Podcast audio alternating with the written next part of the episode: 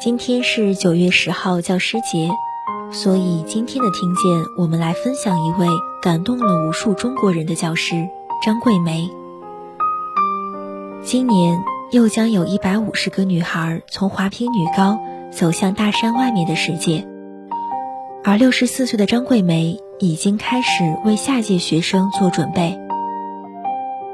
我不知道我还有多少时间，趁现在还能动。我想做点事儿。一批又一批大山里的女孩，一代又一代人，日复一日，年复一年，待到山花烂漫时，她在丛中笑。过去一年，张桂梅的故事广为流传。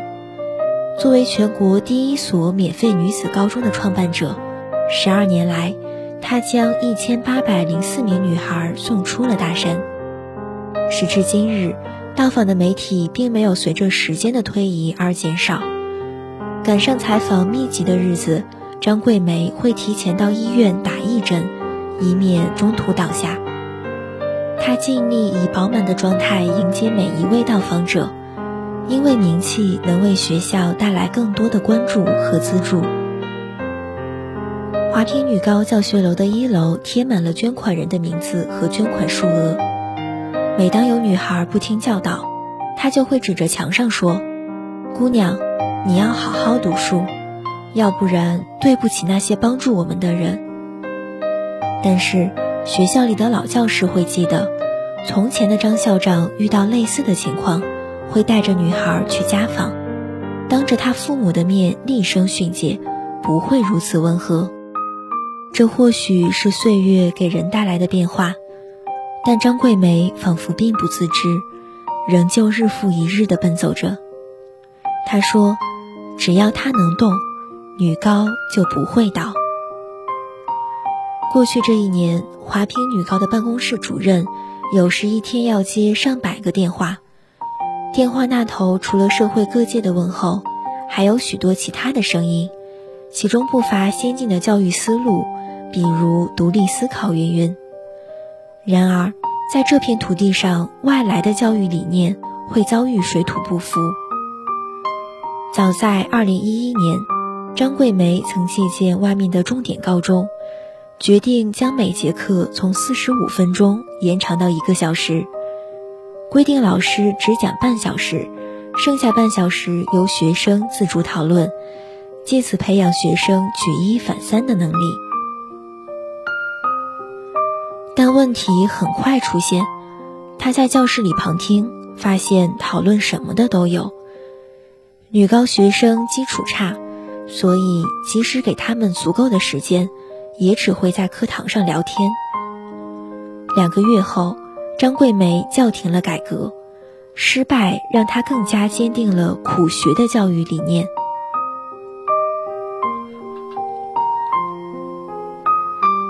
在华坪女高，学生们的睡眠时间比著名的衡水中学还要少两个半小时。每天凌晨五点十五分，张桂梅会打着手电筒，将五层教学楼的楼道一一点亮，而后站在二楼，手持喇叭，催促学生跑步进教室。吃饭的时间经过她的严密计算，被压缩到十分钟。每到饭点。他便会坐在食堂里进食，一分钟能有三十个学生打饭，一百五十九人五分钟也能全部打完，最后一个学生也能有五分钟时间吃饭。为了加快递碗的速度，张桂梅不许学生在就餐过程中讲话，她还要求食堂的饭不能太烫，也不能过凉。一天的学习直到深夜十二点二十分才会结束。宿舍熄灯后，张桂梅会站在楼下，拿着喇叭来回扫视。按照规定，宿舍的门不能关，手机的光亮和细微的聊天声都会被她逮到。不分昼夜的巡逻是她的常态。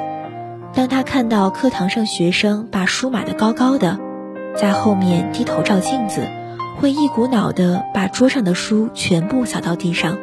把镜子直接砸烂。他是一个堂吉诃德式的人物，有着近乎苛刻的理想主义，做着旁人不可理解的事儿，因为心中有一份向往。即使是在学校资金最为短缺的那几年，张桂梅也会每年拿出十八万元去各个高中买试卷，开启题海战术。有人说这种刷题方式不科学，张桂梅说：“我们不管科不科学，能考走一个好学校算一个。”华坪女高的学生等不了静待花开的科学。叶云是第一届女高毕业生，当年她的外公发现前来家访的张桂梅身体不适，牵出了家里的马，驮着她走了几公里的陡坡。如今，叶云成为了丽江市永胜县一所乡镇中学的老师，班里学生的家境也颇为窘迫。一次，一个男孩从宿舍上铺摔下来，手骨折了。出院后的一天，叶云见他在教室玩手机，得知是在校外赊账买的，想到他的单亲妈妈，气得抄起了角落里的笤帚。那一瞬间，他从学生身上看到了自己的影子，好像忽然理解了当年张桂梅老师对自己的严苛，因为除此之外，他别无他法。华坪女高有一则不成文的规矩：毕业以后不准回校。张桂梅说：“背那么重的包袱干什么？一走不回头才好。想干什么就干什么去，别老想着我。”但是站在校门口向里张望的毕业生从未减少。走出大山的女孩们不可避免地被审视着过去，然而。也有令人欣喜的改变。几年前毕业的女孩成为了医生，在距离学校不远的县医院工作，每个月有五六千元的收入。农忙的时候，女孩打电话指挥家里该种哪些作物。他家已经是他说了算了。说到这儿，张桂梅的脸上堆着满足的笑意。几年前，学校条件有所改善，张桂梅琢磨着为学生们置办一套裙装校服，耗费了很大精力挑款式、选搭配，生怕眼光跟不上潮流，索性把女教师都叫过来认真商量。一九九五年之前，她的丈夫还在，幸福还在，她也曾是个爱美的姑娘。那段时间日子过得是不错的，穿紫色的皮鞋，很蓝很蓝的裤子，非常红非常红的衣服，经常舞厅进舞厅出。她不喜欢开例会，作为校长的丈夫就包庇她六号。有时跟朋友喝醉了，丈夫就把她背回家，进门的时候珠帘从头上滑落，那是她一颗一颗手编的。一九九五年之后，丈夫的早逝让她心灰意冷。回到工作单位后，她申请把自己调往偏远的山区，希望可以躲起来了此一生。在陌生的丽江山区，来自异乡的女人本想用超负荷的工作麻痹自己，但很快发现了这里的不同寻常之处。班里的学生有的冬天还穿着塑料凉鞋。有的晚上抓一把米放到暖壶里，就是第二天的早饭。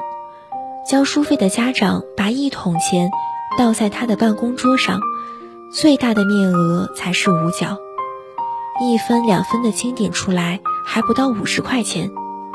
家长紧张地望着他，我就这些了，我有了还会送来。更荒唐的是，前一天还在上课的女孩子。可能第二天就不见了，因为同时兼任华坪县儿童福利院的义务院长，张桂梅发现，在被遗弃的孩子中，女婴居多。一边是忽然消失的女学生，一边是不断被送来的女婴，他迫切的想要进山里看看，这个地方到底怎么了。沿着蜿蜒的山路走了将近一天，他终于赶在天黑之前见到了从班里消失的女孩。余晖之中，十多岁的女孩呆坐在山头，手里握着镰刀，旁边还放着一个割满草的破箩筐。他望着远方，山的尽头还是山，看不到外面的世界。张桂梅问。为什么不读书？女孩答：“家里给我订婚了。”张桂梅拿出自己的工资，连夜找到她的父母，好言相劝，把女孩领回了课堂。能救一个是一个，在张桂梅心里，对于大山里的女孩子来说，读书是可以救命的。女孩子受教育，她是可以改变三代人的。如果他有文化，他怎么会把孩子丢掉？我的初衷就是解决低素质母亲和低素质孩子的恶性循环。张桂梅说，在白眼和唾沫中，她像乞丐一样四处乞讨，筹建了一所免费的女子高中——华坪女高。初到华坪那几年，老同事们听闻她的消息。给他写信，觉得他那样活着没有意思，没有家庭，不能完整的过日子，放弃了世俗的快乐，把老师和学生都折磨成那样。张桂梅没有生气，只是回信说：“人活着，反正要做点事情。”时至今日，张桂梅依然孤身一人，没有家，没有房子。唯一的住所是学生宿舍里的一张下铺。每天清晨第一个起床，扶着楼梯上的护栏，一级一级吃力地往上爬，用手电筒赶走山里来的野猫、野狗，甚至还有蝙蝠。有人问他害怕吗？他说：“怕什么？如果连我都怕，那么多女学生怎么办？”在有些骄傲的神情中。依稀可见当年那个美丽的女老师，在华坪女高，每天课间操的最后一个环节，所有学生要齐喊：“加油上清华，加油上北大。”宿舍旁的围墙上写着“清华北大我来了”，背景是列队整齐的学生在操场跑步，尽头处则是清北的标志性校门。这是张桂梅的一个心结。自从学校创办以来，创造了一个又一个低进高出的奇迹。考上各大名校的学生并不少，却一直没有考上北大、清华的。每一年高考成绩出来，都让张桂梅失望。但女高志愿者殷健说：“我们又觉得也挺好。那要是真有了，她可能当时就……”因为她现在的这个身体，真的靠这个作为精神的支撑。从两三年前开始，张桂梅就将自己的身后事挂在嘴边。六十四岁的她早已过了退休年龄，积劳成疾，身患骨瘤、肺纤维化、小脑萎缩等十七种疾病。这双不能随意伸开的手，只是张桂梅一身疾病的缩影。鬼门关前走过几遭，她的身形愈发单薄。曾经整洁利落的人，如今已经没有力气整理被褥。二零一八年四月的某一天夜里，张桂梅发病，疼到失去意识，被送往县医院抢救。县长庞新秀赶来看她，时而清醒，时而糊涂的张桂梅拉着县长的手说：“我想提前预支下丧葬费。”我要亲眼看着钱都用在孩子们的身上。至于自己的后事，他想烧成灰，随处撒了就好。学生们追问：“那我们想你时，会找不到地方？”张桂梅说：“你们在哪个地方想我，我就在你身边。”某一年的大学迎新晚会，来自女高的学生上台报幕，要唱一首《红梅赞》。在时髦的大学校园，这样的歌曲在表演之前引来了阵阵嘘声。然而，当女孩说出背后的故事，有人沉默，有人鼓掌。华坪女高的晚餐时间是下午五点半，每到此时，学生们吃饭。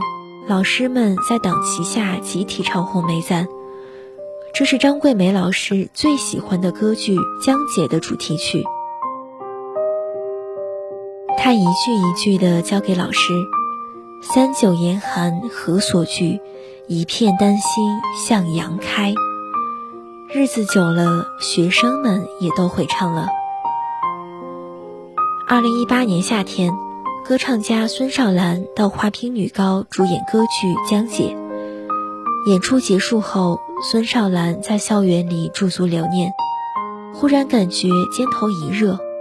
张桂梅小心翼翼地将头靠在他的肩上。那天，云贵高原上微风习习，孙少兰停下了手上的动作，一动不动。那一刻。他是张桂梅与江姐沟通的媒介。那一刻，他短暂地成全了她的信仰。